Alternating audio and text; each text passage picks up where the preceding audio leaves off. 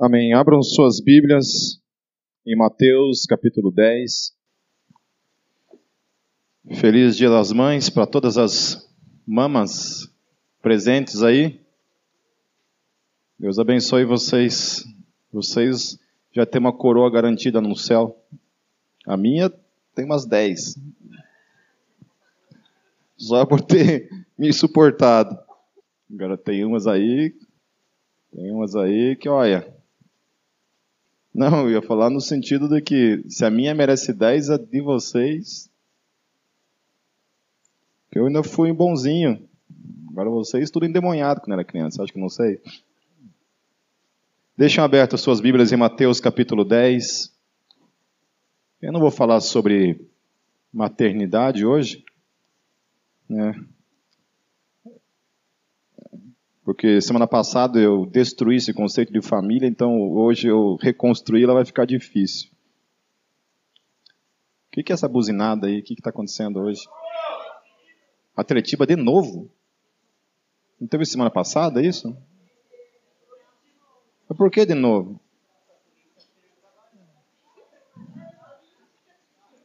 Espera aí que eu vou orar, vou orar. Espera aí, vai acabar a festa logo, logo. Se eu orar para cair um raio e matar todo mundo, é pecado? Não? Então tá bom. Queridos, antes de eu entrar na, no assunto de hoje, deixa eu fazer um parêntese aqui. Semana passada eu fiz um parêntese, hoje eu quero fazer outro parêntese. Como, como questão eclesiástica, como norma eclesiástica para nós como igreja. Quando a gente fala eclesiologia, eclesiologia é como funciona a igreja. Ok? Então, quando você for estudar no seminário, por exemplo, esse assunto, eclesiologia é isso. Você vai estudar como funciona uma igreja. Então, tem gente que, por exemplo, é, não concorda com o dízimo porque diz que dízimo não está no Novo Testamento ou coisa desse tipo, né? Por exemplo. Porém, queridos, deixa eu falar uma coisa. Mesmo que não tivesse na Bíblia o conceito de dízimo, o princípio de ofertar e dizimar, Dentro de eclesiologia, que é essa matéria chamada eclesiologia, que a maioria dos crentes que falam esse tipo de coisa aqui no Novo Testamento não sabe nem o que significa essa palavra, é, eclesiologia é a liberdade de toda a igreja local, escutem bem, eclesiologia é a liberdade de toda a igreja local, sem exceção, ela tem a liberdade de estipular qual é a sua eclesiologia, o seu formato, a forma como ela vai funcionar. Então, por exemplo, se nós quisermos fazer um culto que todo mundo planta bananeira, essa vai ser a nossa eclesiologia. Todo domingo todo mundo plantando bananeira. Os outros vão achar louco, que se lasca que os outros achem. Se nós, como igreja, acharmos que um culto plantando bananeira é a eclesiologia que a gente gostaria que tivesse aqui, é essa eclesiologia que serve e ponto final. A opinião do mundo inteiro não tem nenhum tipo de importância no que diz respeito a isso. E aí, no questão seguinte, a questão de dízimo é, entra nessa questão. Ainda que não estivesse, eu não estou falando que não tem, ainda que não estivesse, eclesiologia, a eclesiologia da Gólgota, ela funciona sob dois princípios em questão de mantimento interno. Como é que ela se mantém? Vêm os corvos e vão lá, entram no banco lá e depositam no caixa o dinheiro? Não. Os anjinhos do céu vêm, traz sacolas de dinheiro, pega um pouquinho do universal, divide com a gente aqui? Não. Não é assim. Dentro de eclesiologia funciona assim. A nossa eclesiologia em questão de mantimento é nós, vocês que mantêm o negócio. Não tem. Se vocês não trouxerem seus dízimos e suas ofertas, que faz parte dessa eclesiologia local, não tem dinheiro para pagar aluguel. O Pipe Acate vai ter que comprar uma loninha preta, morar na favela, junto com vocês, esse tipo de coisa. Entenderam? O Gabriel, tadinho, vai virar, vai ter que ir para o semáforo pedir dinheiro, e esse tipo de coisa. Né? Eu vou ter que vender o corpinho, esse tipo de coisa. Né? Então, assim, se vocês não quiserem que eu que eu vá para a vida, para a vidana, né, vocês, por favor, sejam fiéis nos seus dízimos, nas suas ofertas. Amém? E aí, uma outra questão que eu quero tratar, que também como parte eclesiológica, eu vou dizer porque é assim que tem que ser em nome de Jesus. Queridos, eu vejo às vezes alguns comentários assim, não estou dizendo que todos aqui estão inseridos nesse aspecto. Mas eu vejo comentários, às vezes, pessoas que vêm e falam coisas. Por exemplo, ai, aquela pessoa no louvor é, canta melhor que a outra. Ah, ai, aquela equipe que tocou é melhor que a outra. Ai, aquele baterista é melhor que o outro. Quando é comigo, eu entendo. Agora, quando o comentário é com, com relação aos outros, queridos, é assim, deixa eu falar uma coisa, assim. É, o ministério de louvor, ele não é uma competição. Eu, quando subo para ministrar o louvor, eu não estou competindo para ser melhor que nenhum guitarrista, que ninguém. Eu vou, desempenho o dom que Deus me deu, tento fazer o melhor que eu posso, e eu, sem olhar para mais ninguém. Os baixistas, os, as vocalistas aqui, os bateristas, teclado, todo mundo aqui é uma equipe. Nós somos uma equipe de cooperação entre todos nós. Quando a gente percebe coisas no coração de que fo quando fogem disso daí, isso é muito triste. Quando a gente não consegue se ver como uma equipe, como cooperadores. Eu creio que a Gólgota foi uma igreja abençoadíssima nos talentos musicais. E isso tem que ser para a glória de Deus e jamais para um tropeço de nós mesmos. Então, assim, sabe, nos ajude evitando qualquer tipo de comentário desse tipo, de que é melhor. Elogie, pode elogiar e falar assim: nossa, como o Pipe canta bem. É. Não seja como um cara que uma vez eu estava passando o som, eu cantei, desci, fui tomar uma água, o cara me parou no meio do, do corredor e falou assim para mim assim: Ô cara, você gosta de cantar? Falei, gosto. Falei, por que não vai aprender então primeiro, né? Então, assim, esse tipo de coisa, sabe? Porque ninguém aqui está competindo, né? Ninguém aqui está competindo, querendo ser melhor do que ninguém. Nós somos, cara, é uma luta diária para qualquer um que é músico lutar contra essas questões consigo mesmo. Vocês não sabem a dificuldade que é você ser um músico estar em cima de um palco e você trabalhar que a glória é para o teu Deus e não para você. Não é uma tarefa fácil isso.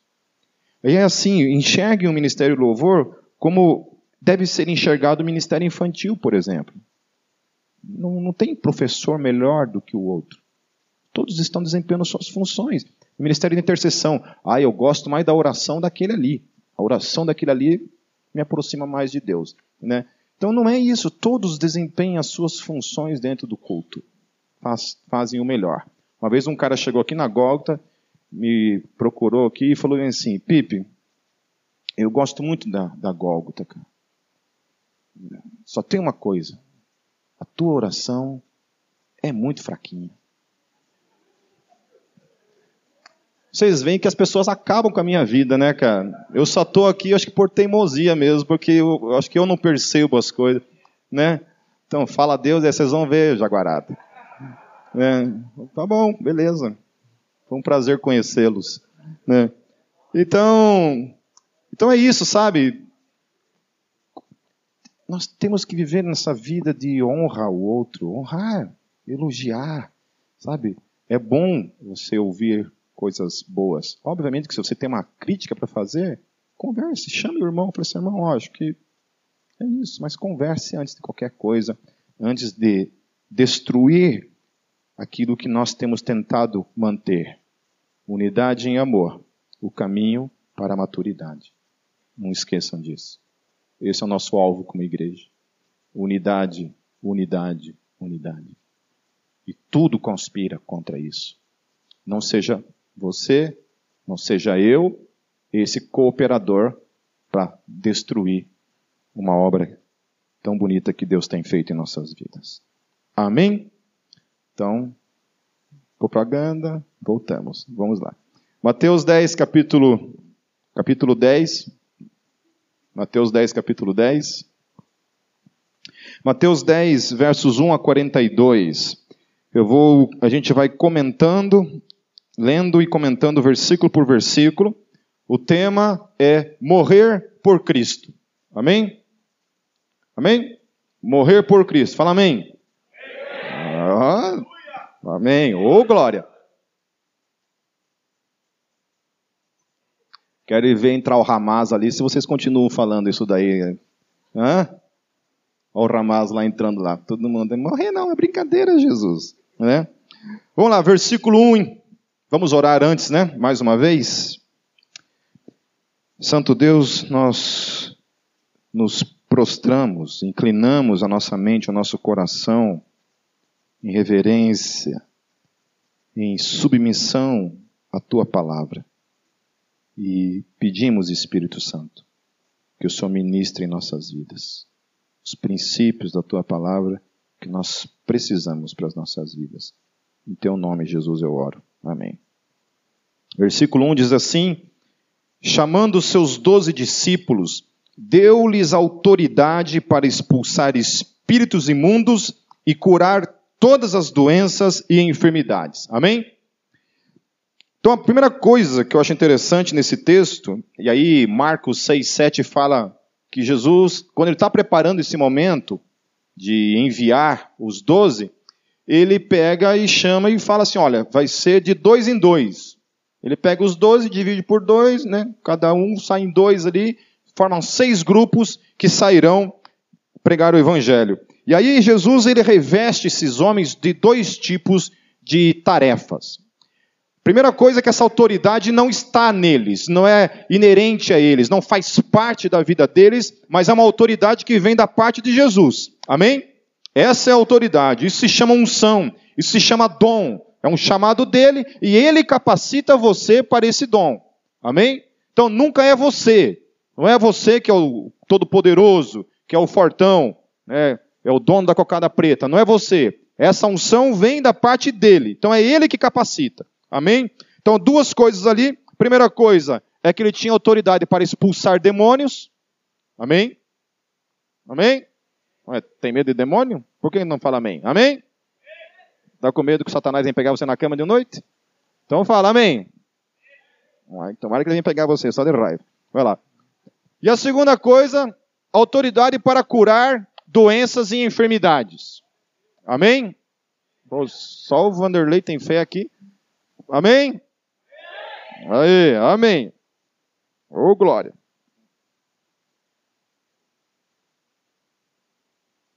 Então, essas duas coisas eram inerentes, faziam parte dessa autoridade dada a eles em nome dele.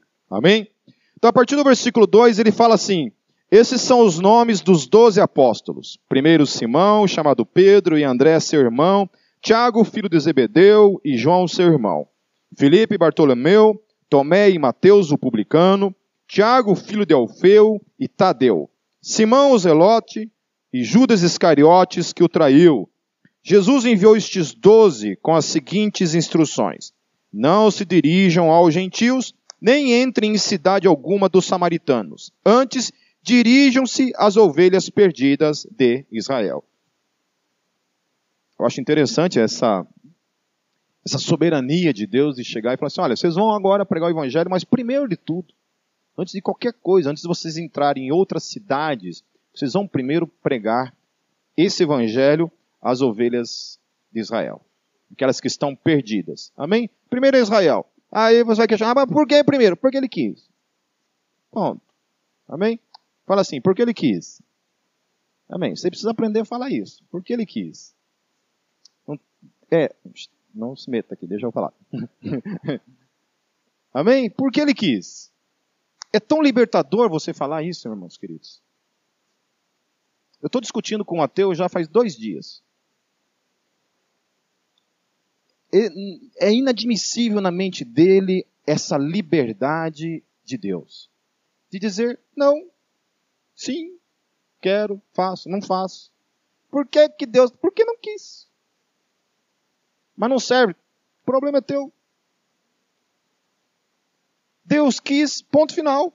Não importa o teu questionamento, o meu questionamento, o quanto eu concordo ou não concordo com a forma como Deus faz, fez ou deixe de fazer as coisas. Ele é Deus. Amém? Então, esse princípio que eu acho legal, que Jesus ele não, ele não fica assim preocupado com a opinião dos outros. Ele fala assim: ó, primeiramente, vocês vão lá, vocês vão pregar para os judeus. Ponto. Pô, mas Jesus tem tanto gentil morrendo, tantas pessoas morrendo que também precisam do evangelho. Não! Primeiro para os judeus. Ponto. E amém. Vamos em frente. Lá, versículo 7. Por onde forem, preguem esta mensagem. O reino dos céus está próximo.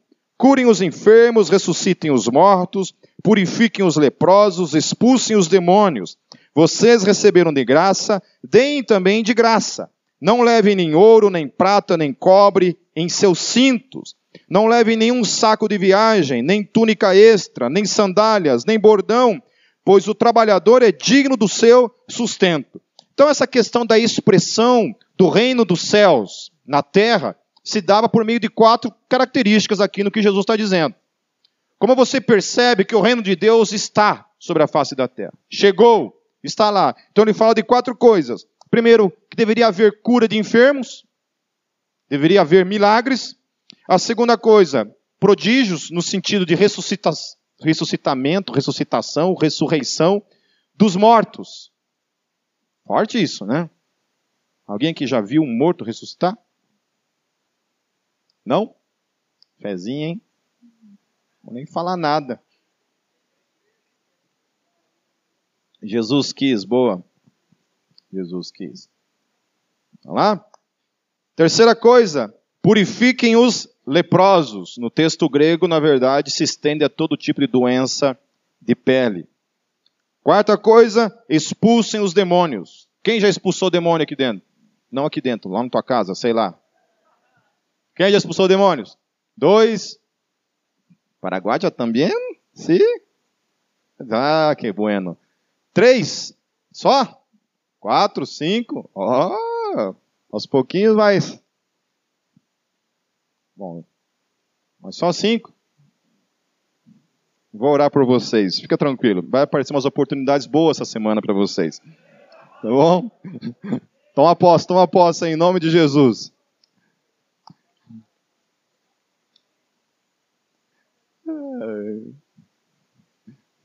Os crentes bundão, né, Uma vez no retiro lá, justamente o piá que eu levei no retiro ficou endemoniado lá no retiro. É. Justamente o headbanger ficou endemoniado lá. Mas até então estava um louvor abençoado, todo mundo chorando na presença de Deus lá, e chorava, e glorificava, e pentecostal para tudo que é lado. Quando o menino ficou endemoniado, rapaz, foi com um vazio, assim, o bum, neguinho correndo para tudo que é lado, desesperado. Ai, ai. Satanás também coopera às vezes, né, para trazer avivamento na igreja. É. é uma coisa interessante nesse texto e que isso precisa mais do que nunca ser revisto é esse conceito de que vocês receberam de graça. Portanto, deem de graça. Vocês receberam de graça. Sempre foi graça.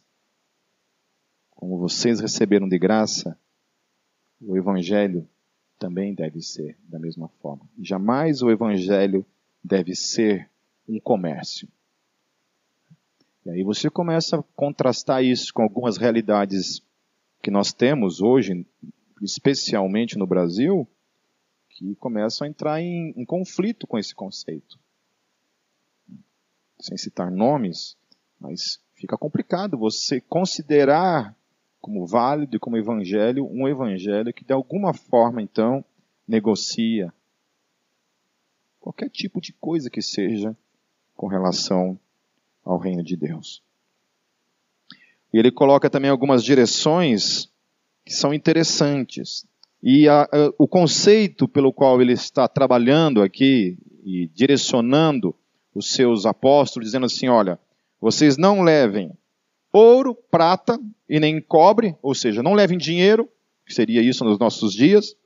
Aí ele fala assim: não leve saco de viagem, não levem túnica extra, não levem sandálias extras, não levem bordão extra. Nada que é extra vocês devem levar. Por que, que ele fala isso? Que vocês não devem levar. Porque ele diz assim, ó, o trabalhador é digno do seu sustento. Amém? O trabalhador, eu gosto desse conceito que Jesus trabalha aqui. O trabalhador. Amém? Porque quando você fala assim, você trabalha, você é pastor, já ouvi isso. Você trabalha ou você é pastor? É como se o pastor não trabalhasse. O missionário não trabalhasse. A pessoa que está vivendo em tempo, quando eu falo integral, eu estou querendo dizer a pessoa que deixou de trabalhar de qualquer outro tipo de trabalho que seja no meio secular para se dedicar 100% à obra e ao seu ministério, certo? É, esse tipo de, de pessoa, o texto está dizendo que essa pessoa é digna do seu salário. Então Jesus ele, ele ordena para vocês: vocês não querem que vocês levem dinheiro. Vocês não levam nada. Nada que vocês possam é, se encostar. Vocês vão viver na dependência total e absoluta da minha provisão. Agora, a minha provisão é interessante que a provisão de Deus não vem de modo sobrenatural nesse quesito. A provisão de Deus vem por meio dos lugares aonde eles estariam, aonde eles entrariam. Nas casas que os receberiam e os manteriam.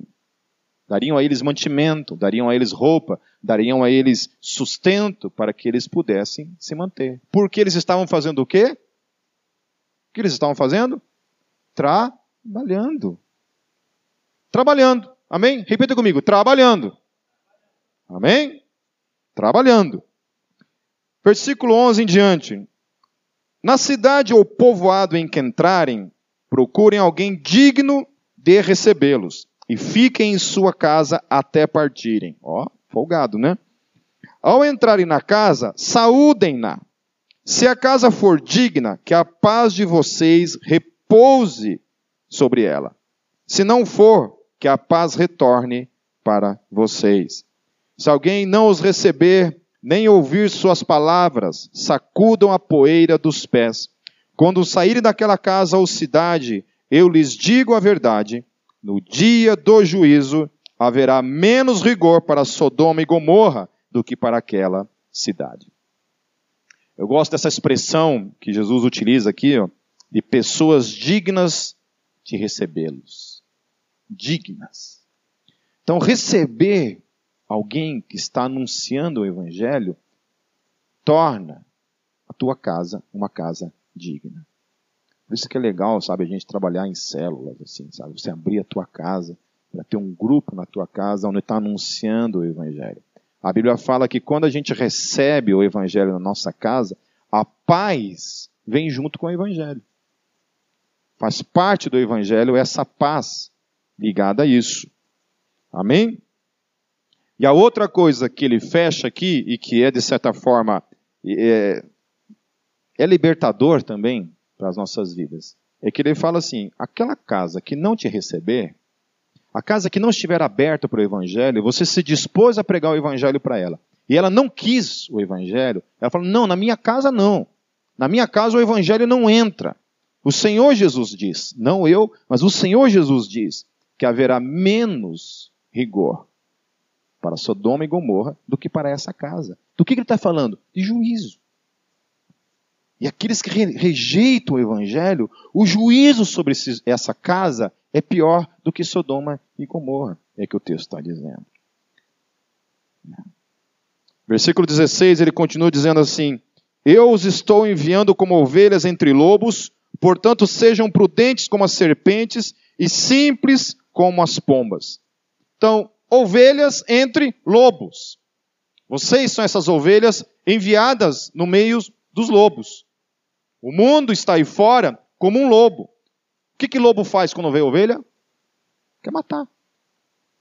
Lobo não quer se encostar na ovelha, assim, ser amiguinho da ovelha. Lobo não tem interesse em ser amigo de ovelha. Lobo odeia ovelha.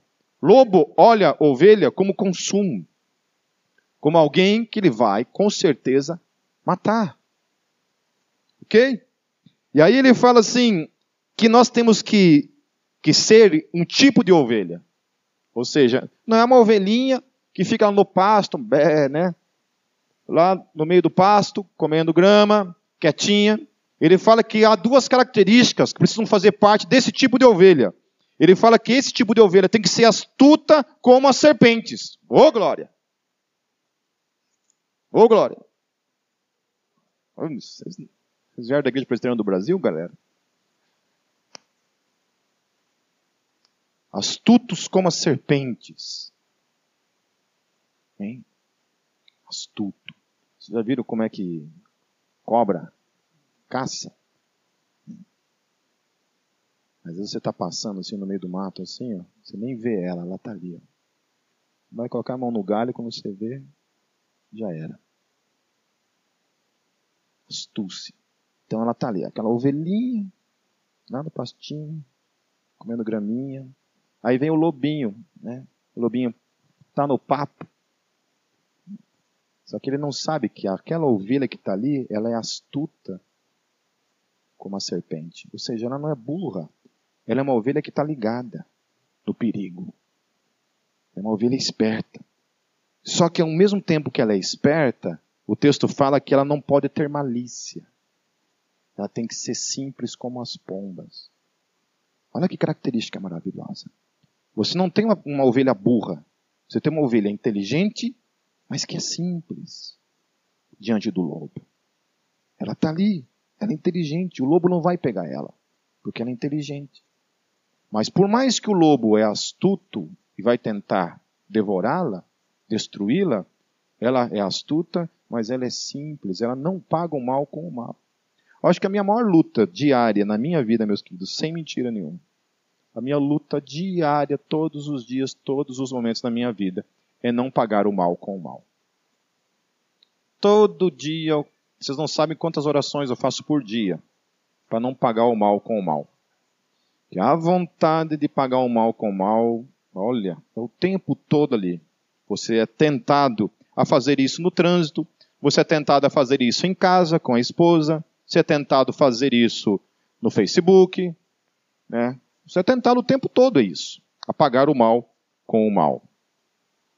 A partir do versículo 17.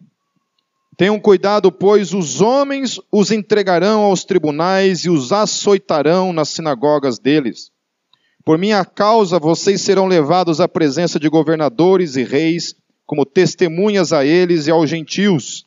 Mas quando os prenderem, não se preocupem quanto ao que dizer ou como dizer. Naquela hora lhes será dado o que dizer, pois não serão vocês que estarão falando, mas o Espírito do Pai de vocês falará por intermédio de vocês.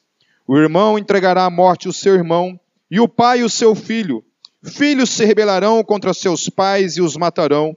Todos odiarão vocês por minha causa, mas aquele que perseverar até o fim será salvo. Quando forem perseguidos num lugar, fujam para o outro. Eu lhes garanto que vocês não terão percorrido todas as cidades de Israel antes que venha o filho do homem. O discípulo não está acima do seu mestre, nem o servo acima do seu senhor. Basta ao discípulo ser como o seu mestre e ao servo como o seu senhor. Se o dono da casa foi chamado Beuzebu, quanto mais os membros da sua família. Portanto, não tenho medo deles. Não há nada escondido que não venha a ser revelado, nem oculto que não venha a ser a se tornar conhecido. Então Jesus ele está preparando, ele está falando sobre essa simplicidade que tem está no coração das, dessas ovelhas que estão indo para o meio dos lobos. Fala que ele tem que ser astuto, e ainda ele diz uma coisa também. Ele fala: cuidado. Ei, você que está indo, cuidado. Você que é crente, você que é discípulo, você que confessa Jesus como Senhor da sua vida, você que diz que é filho de Deus, cuidado.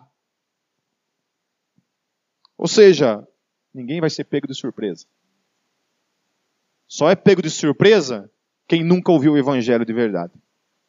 Só é pego de surpresa quem está acostumado com outro tipo de evangelho que só fala a parte agradável para mim e para você. Só fala aquilo que o nosso coração e a nossa mente quer ouvir. Agora o evangelho não. O evangelho fala: vocês vão, mas cuidado. Daí ele fala alguns cuidados. Primeira coisa que ele fala, ele fala assim: os homens os entregarão aos tribunais e os açoitarão nas sinagogas deles. É o que diz no versículo 17.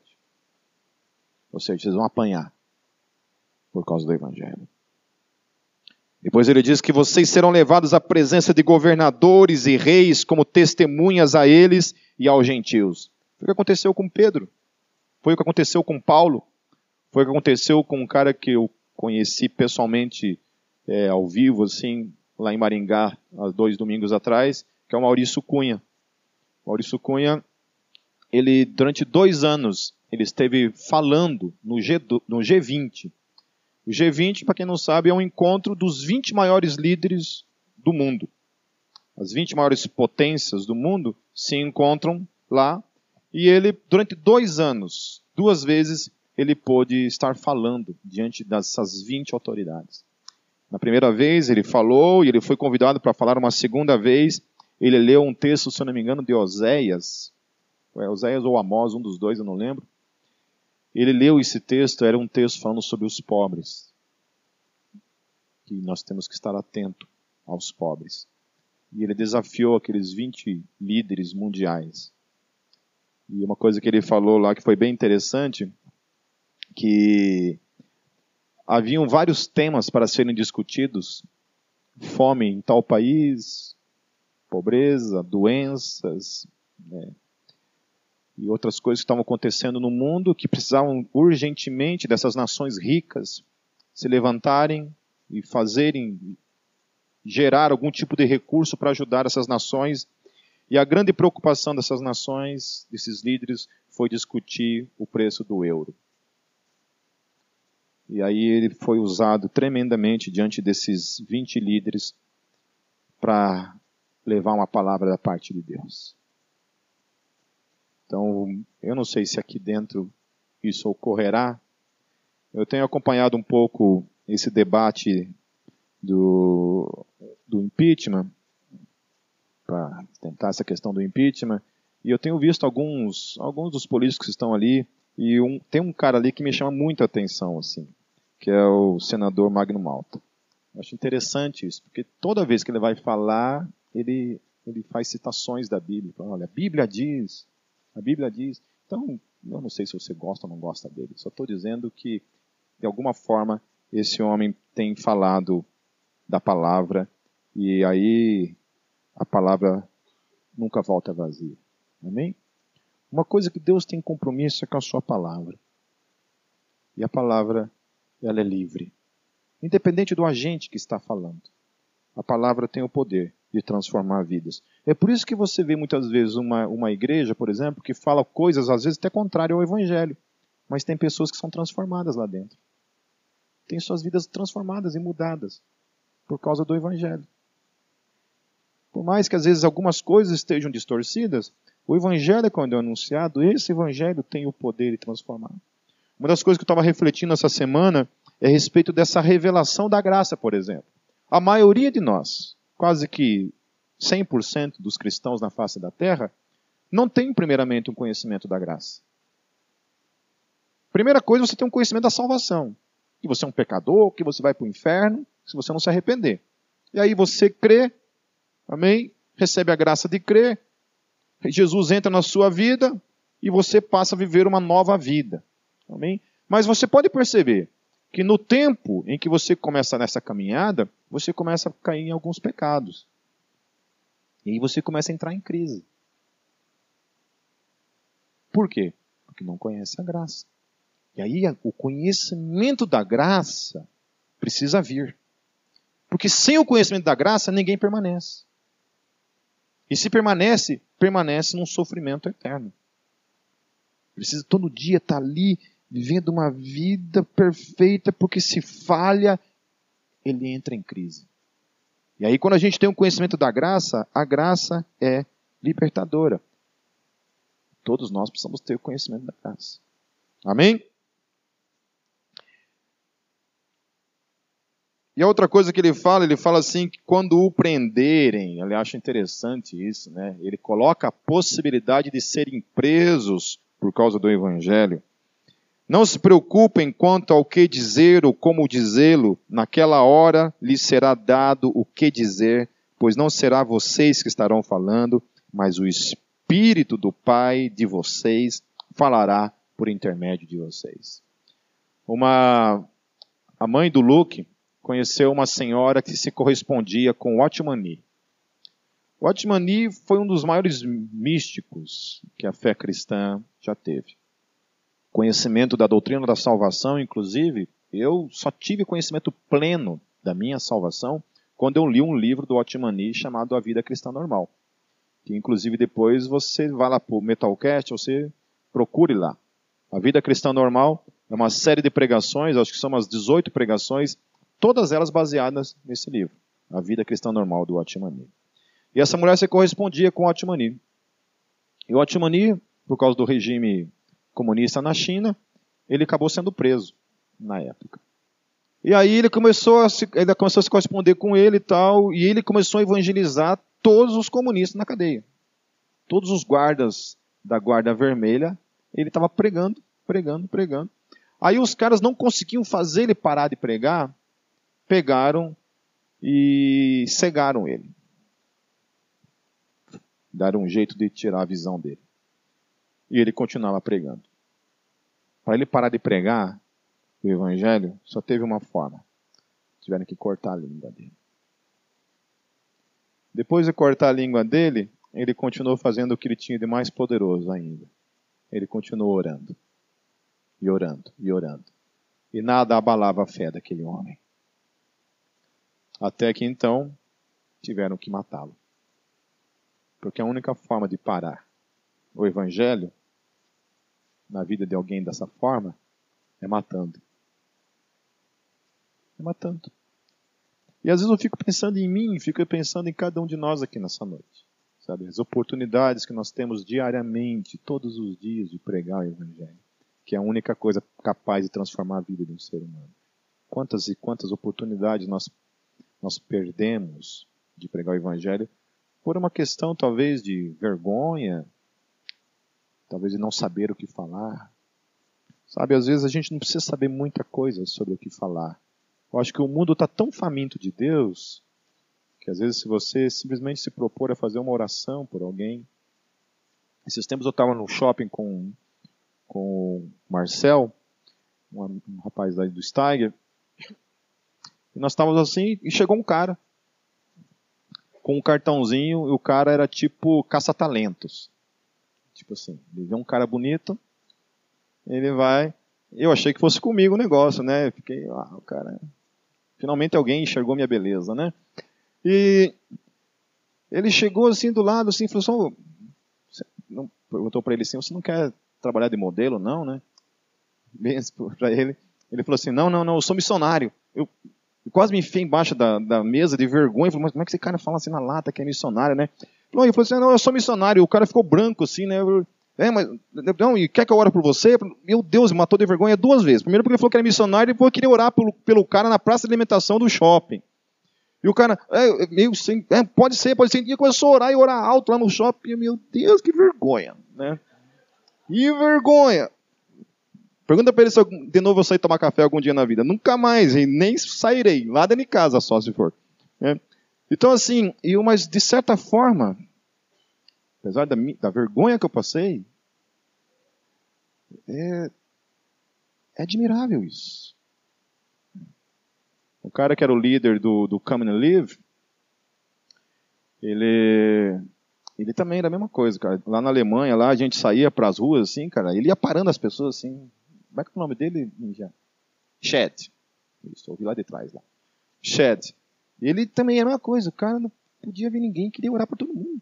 Cara chato, rapaz. Meu Deus do céu. Orava o tempo todo, queria orar por todo mundo. Todo mundo. Orava, orava. E assim, ele orava muito por cura, principalmente. Né? Ele chegava, qualquer um que estava doente lá, e orava. Deus curava todo mundo? Não, às vezes não. Mas que acontecia curas, acontecia. Pelo simples fato de que ele se, se dispunha a orar pelas pessoas. Pelo simples fato de que ele se dispunha. Se dispor. Vencer, sabe? uma, uma se eu posso dar para vocês assim, algum tipo de, de estratégia, de conselho no que diz respeito a você ser uma pessoa relevante no dia a dia e pregar o evangelho de forma efetiva, Primeira coisa é orar. Todos os dias, incansavelmente, quando você acorda, se colocar na presença de Deus e consagrar o teu dia a Ele. Sabe? Falar para Deus, Deus, eis-me aqui, Senhor. A minha oração diária tem sido essa quando eu acordo e eu vou ter meu tempo com Deus, é falar, Deus, eis-me aqui, Senhor. Usa-me. Usa-me. Eis-me aqui. Sabe, naquele dia, Deus vai colocar alguém na sua vida para que você possa falar, orar, aconselhar uma palavra da parte de Deus para o mundo que está faminto por Deus. Amém? O mundo que tem fome e tem sede de Deus. Ele fala também que o irmão entregará o irmão à morte. Ele fala que os pais entregarão os seus filhos à morte por causa do evangelho, não porque o evangelho precisa disso, mas porque alguns pais não aceitarão a conversão de seus filhos e entregarão seus filhos à morte.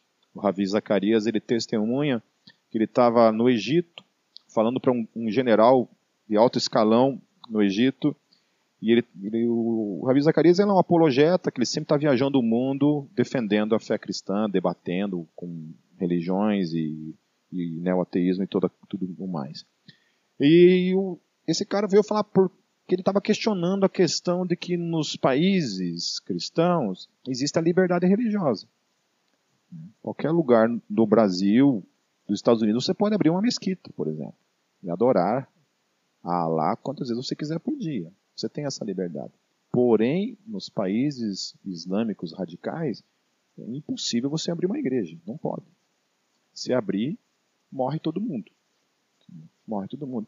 E o Ravi Zacarias estava questionando isso, porque ele falou assim, tem que ter liberdade. Ele falou, não, mas não pode ir falando tal. E aí ele perguntou para esse general, assim, você tem filhos? Tem. Se um dos filhos, dos teus filhos, optar pela fé cristã, o que, que você faria? Ele nem respirou. Ele disse, certamente eu entregaria as autoridades para que fosse morto. por causa do Evangelho. O Evangelho é isso. Nós temos a graça de viver num país que a gente tem a liberdade, a opção de crer, não crer, crer no que quiser. Absoluto, né? nossa liberdade para isso. E, claro, glórias a Deus por isso. Mas em alguns lugares do mundo, essa realidade, ela é factual, ela realmente é uma realidade que existe. Eu tinha um amigo que ele era cristão e ele não podia dizer isso para os pais. Não podia. Se ele dissesse isso para os pais, ele teria grandes problemas. Então ele ia na igreja escondido, ele orava escondido, ele lia a Bíblia escondido. Filhos se rebelarão contra seus pais e os matarão por causa do Evangelho. Todos odiarão vocês por minha causa. Então, essa consciência de que o ódio que o mundo tem pela igreja, por aqueles que são santos, e que buscam viver uma vida de santidade, estou falando daqueles que buscam viver uma vida de santidade, e não quando o mundo nos odeia por causa dos escândalos, por causa dos erros, por causa das teologias falhas, contrárias ao Evangelho. Mas por causa dele, quando você vive uma vida de santidade e as pessoas te odeiam por causa disso, é por causa dele. É essa consciência. De que nós também temos que tomar esses cuidados na nossa vida. Nós temos que saber perceber e discernir quando as perseguições e o ódio das pessoas pela gente, realmente é porque nós vivemos a vida de santidade ou porque a gente é falho, porque a gente envergonha o Evangelho. Se nós fazemos as coisas corretas e procuramos andar na luz do Evangelho, e o mundo certamente nos odiará. E aí, quando entra nessa questão do, do Evangelho nos odiar, eu tenho algumas dificuldades de entender alguns, alguns posicionamentos de uma ala da fé cristã, que entende de que o evangelho precisa ser aplaudido pelo mundo, de que o evangelho precisa ser uma coisa agradável para o pecador, ao invés de ser um evangelho de confronto, que confronta a vida do pecador para levá-lo ao arrependimento e à mudança de vida. Então você compra uma briga, não mais com o mundo como deveria ser, Quando é comum, a gente até entende. Mas hoje, eu não sei quanto a vocês, mas eu, todas as vezes que eu trabalho questões de absoluto nas redes sociais, eu sou rechaçado. E não por quem não crê. Quando um cara que não crê, que não tem a mesma fé que eu, discorda de mim, dos meus posicionamentos contra o aborto, por exemplo, eu entendo ele. Não, beleza. Tua cosmovisão se aplica a isso e é, com, com, é compreensível que você pense dessa forma. Agora, o grande problema é que a maioria das vezes é crente. É crente que vem bater de frente. O tempo todo. Vai lá amanhã, publica alguma coisa contra o aborto para você ver. Se não tem um monte de crente chato que não vai vir te encher o saco na tua timeline. Fale qualquer coisa contra fumar maconha, por exemplo. Todas as vezes eu coloquei um posicionamento lá sobre a liberação da maconha, mas veio uns 10 irmãos em Cristo me encher o saco por causa desse posicionamento. Contra o aborto, então, meu Deus do céu, toda vez. Tem uns dois, três que vêm falar e defender questões do aborto. E aí, então, é, eu penso assim que o Evangelho, quando o mundo aplaude o Evangelho, alguma coisa está errada no nosso Evangelho. Quando o Evangelho não gera ou mudança ou ódio, alguma coisa está errada no nosso Evangelho. Eu não quero que o mundo aplaude o Evangelho da Condada de Gólgota. Eu quero que o mundo odeie esse Evangelho e que ele seja um evangelho que transforme o coração daqueles que realmente estão dispostos a uma nova vida. E aí, com certeza, o evangelho vai confrontar um mundo de pecado, um mundo de valores contrários. Com certeza. O evangelho vai confrontar coisas que a gente não gostaria que talvez que ele confrontasse, mas ele vai confrontar. Eu conversando com um amigo ontem, fiquei sabendo de um amigo que queria ser pastor, ir para um seminário, e agora casou, e agora faz sexo grupal dentro de casa, sua esposa e mais pessoas. E o caminho que ele começou a percorrer eu acompanho já há um bom tempo. Ele começou assim. Primeiro, defendendo a bandeira do, do, da maconha, Daqui a pouquinho ele defendeu a bandeira do aborto. Daqui a pouquinho ele defendeu outras questões, por exemplo, você não precisa de igreja. Daqui a pouquinho ele começou a confrontar a própria Bíblia e relativizar as Escrituras. Foi só um caminho assim, sabe? Talvez não perceptível a primeira mão para ele, mas ele foi assim. A moralidade dele caindo, caindo, até o ponto em que ele está hoje. E aí, isso é evangelho? Pô, mas se for, todo mundo quer. Quem que não quer um evangelho que libera você para sacanagem, para você viver a tua vida de qualquer jeito, de, de qualquer maneira? Esse é o evangelho, não o evangelho de Jesus, esse é o evangelho do mundo. O evangelho do mundo. Eu estava passando ontem os canais lá de TV lá e entrou na MTV lá, eu vi um grupo de jovens, assim, deixa eu ver o que é o um negócio aí. Nem lembro o nome do programa, e nem vou falar para vocês porque nós vamos querer assistir, está amarrado em nome de Jesus. E, e, era um programa assim que era, era assim, era sacanagem. O negócio era sacanagem. A menina falando assim, uma falando para assim, ah, você já deu para quantos? Ah, já dei para todo mundo. Ah, não, ainda falta dois ainda. Ainda falta, ou seja, já está na fila. Aí, mas aquilo me fez tão mal, assim, que eu desliguei, eu, falei pra Kátia, assim, quando a Kátia chegou em casa, eu falei, nossa, amor, eu tô com uma coisa ruim dentro de mim, eu não sei se foi porque eu vi um minuto, dois minutos de um troço ali, mas me causou uma náusea, assim, não por... Gente, em nome de Jesus, isso não é moralismo, não é legalismo, não é porque eu sou melhor do que qualquer pessoa que está ali. É porque me assusta. O mundo me assusta. E o que me assusta ainda mais é a igreja abraçando isso. Isso é assustador.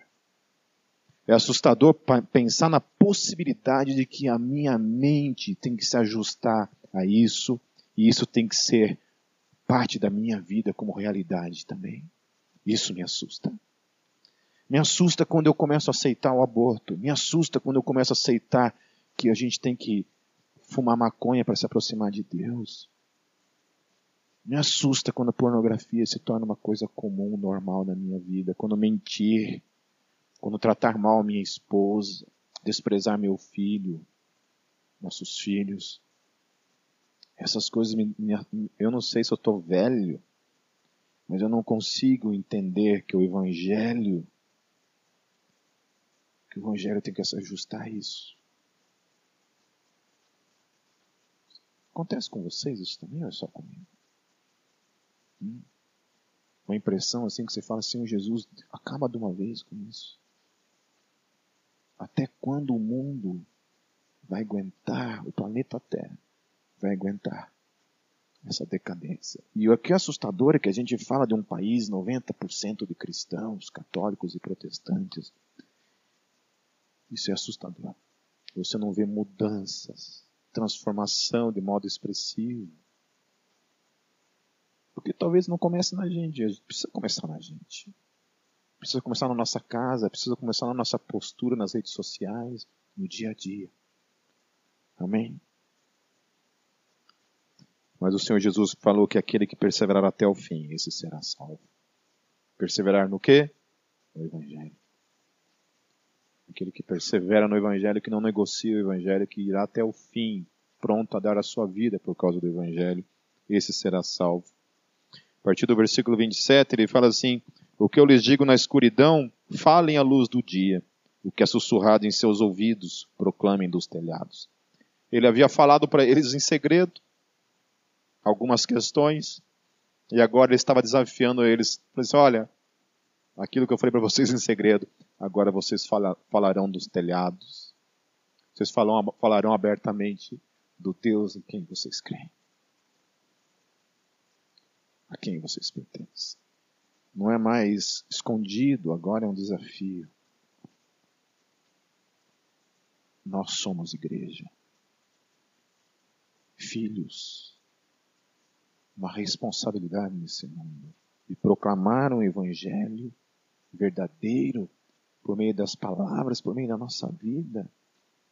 É isso que Jesus queria da gente. Vocês não têm que ser agentes secretos do reino, do evangelho, vocês têm que ser esses caras que sobem nos telhados e proclamam isso à luz do dia, alto, para que todos ouçam, escutem quem vocês são, de que vocês não estão nesse mundo para ser amado, amados pelas pessoas, pelo mundo, mas vocês estão aqui porque vocês são amados pelo Deus vivo e o mundo precisa conhecer o evangelho, que é a única coisa capaz de transformá-los. Não tenho medo dos que matam o corpo, mas não podem matar a alma. Antes tenho medo daquele que pode destruir tanta alma como o corpo no inferno. Interessante porque Jesus está falando justamente isso, porque com certeza aqueles homens se deparariam com momentos em que a vida deles estaria em risco. E eles falam assim: gente, não temam aqueles que podem matar o seu corpo, porém temam aquele que pode fazer perecer tanto o corpo quanto a alma. No Geena, o texto no grego fala Geena, e Geena é um fogo eterno.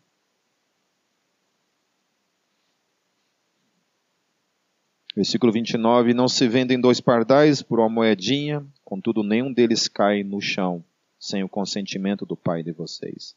Até os cabelos da cabeça de vocês estão todos contados. Até você que não tem mais. Até você que não tem mais.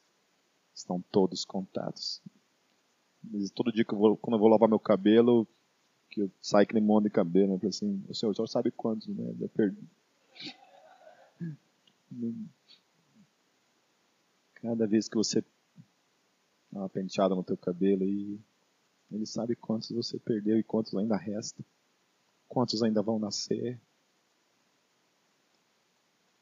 Sabe que isso é uma declaração, gente? Vocês não, talvez vocês não consigam imaginar, pensar a dimensão dessa afirmação.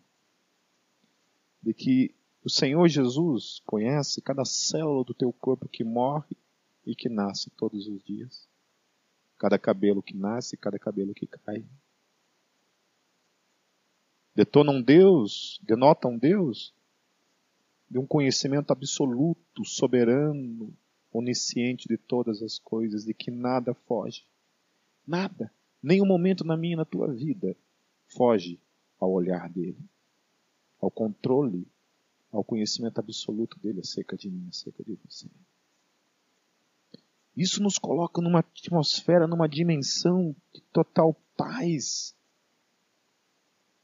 descanso, por saber que é esse Deus a quem eu sirvo.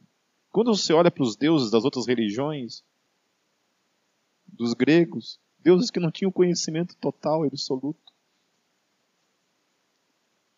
deuses que lutavam entre si, deuses que um era deus do mar, outro era deus do raio, outro era deus do inferno, outro era deus do vento, outro era deus do sol. De repente entra Theos na história. O Deus que chuta todos eles para fora e diz: Eu sou o Deus do mar, da água, da terra, do ar, sobre todas as coisas, demônios, anjos, principados, todas as coisas subsistem em mim. Todas as coisas subsistem nele. Não há nada. Nenhum elemento da criação existe fora dele. Esse é o Deus da fé cristã da fé judaica cristã, ao qual nós confessamos. Portanto, não tenham medo, vocês valem mais do que muitos pardais. Quem, pois, me confessar diante dos homens, eu também o confessarei diante de meu Pai que está nos céus. Mas aquele que me negar diante dos homens, eu também o negarei diante do meu Pai que está nos céus. E esse quem me confessar, então, diz respeito a isso. Quando Jesus está falando aqui, ele está falando de que contexto? De anunciar o Evangelho, de ir pregar o Evangelho. Vai, pregue o Evangelho. Daí ele fala isso. Quem me confessar diante dos homens, confessar é pregar o Evangelho, anunciar o Evangelho, declarar o Evangelho. Se você fizer isso, eu o confessarei diante do Pai. Se eu e você não fazemos isso, eu o negarei diante do Pai. Amém? Confessar Jesus é confessar o Evangelho, anunciar o Evangelho todos os dias.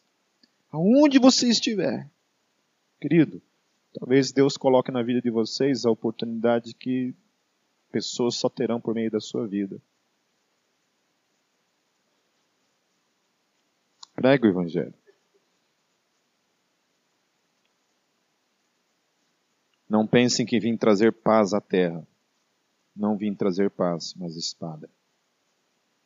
Pois vim para fazer que o homem fique contra seu pai, a filha contra sua mãe, a nora contra sua sogra. Os inimigos do homem serão os da sua própria família. Quem ama seu pai e sua mãe mais do que a mim não é digno de mim. Quem ama seu filho ou a sua filha mais do que a mim não é digno de mim. Quem não toma a sua cruz e não me segue não é digno de mim. Quem acha, quem acha a sua vida, a perderá, e quem perde a sua vida por minha causa, a encontrará. Mais uma vez, isso entra em absoluto contraste. Quando Jesus fala, eu não vim trazer a paz. Eu não vim trazer a paz entre o meu reino e o reino desse mundo. Eu não vim trazer a paz entre o meu reino e o reino desse mundo. O reino desse mundo é contrário ao meu reino. Eles odiarão vocês, odiarão o meu reino.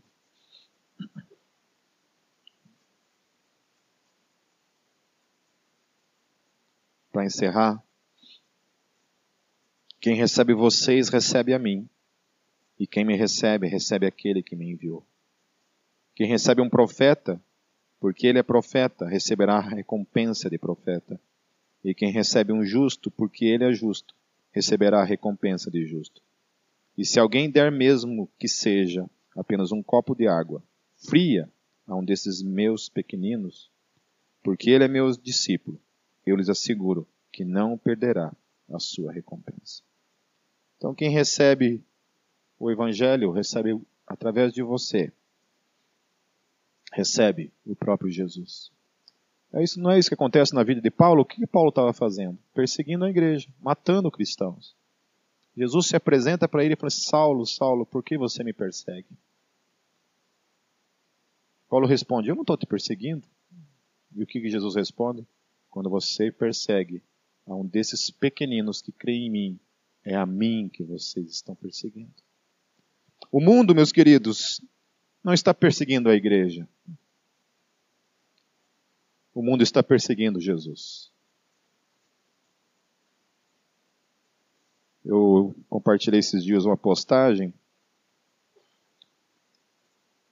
que dizia assim: alguém perguntou